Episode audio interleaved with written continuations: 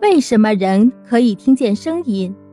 声音是一种由高低不同的空气压力形成的不可见声波，它能被人耳所感知。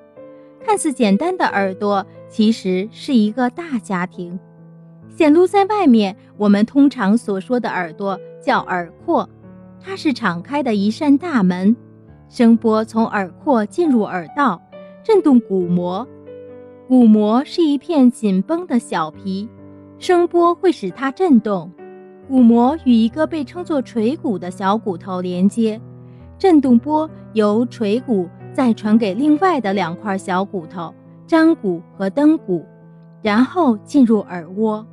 耳蜗是一种蜗牛壳状的管道，内部充满了液体，耳蜗的液体由此产生了波动。并推动从液体里一行行毛发细胞中伸出来的纤毛，这种纤毛通常只有在显微镜下才能看得见。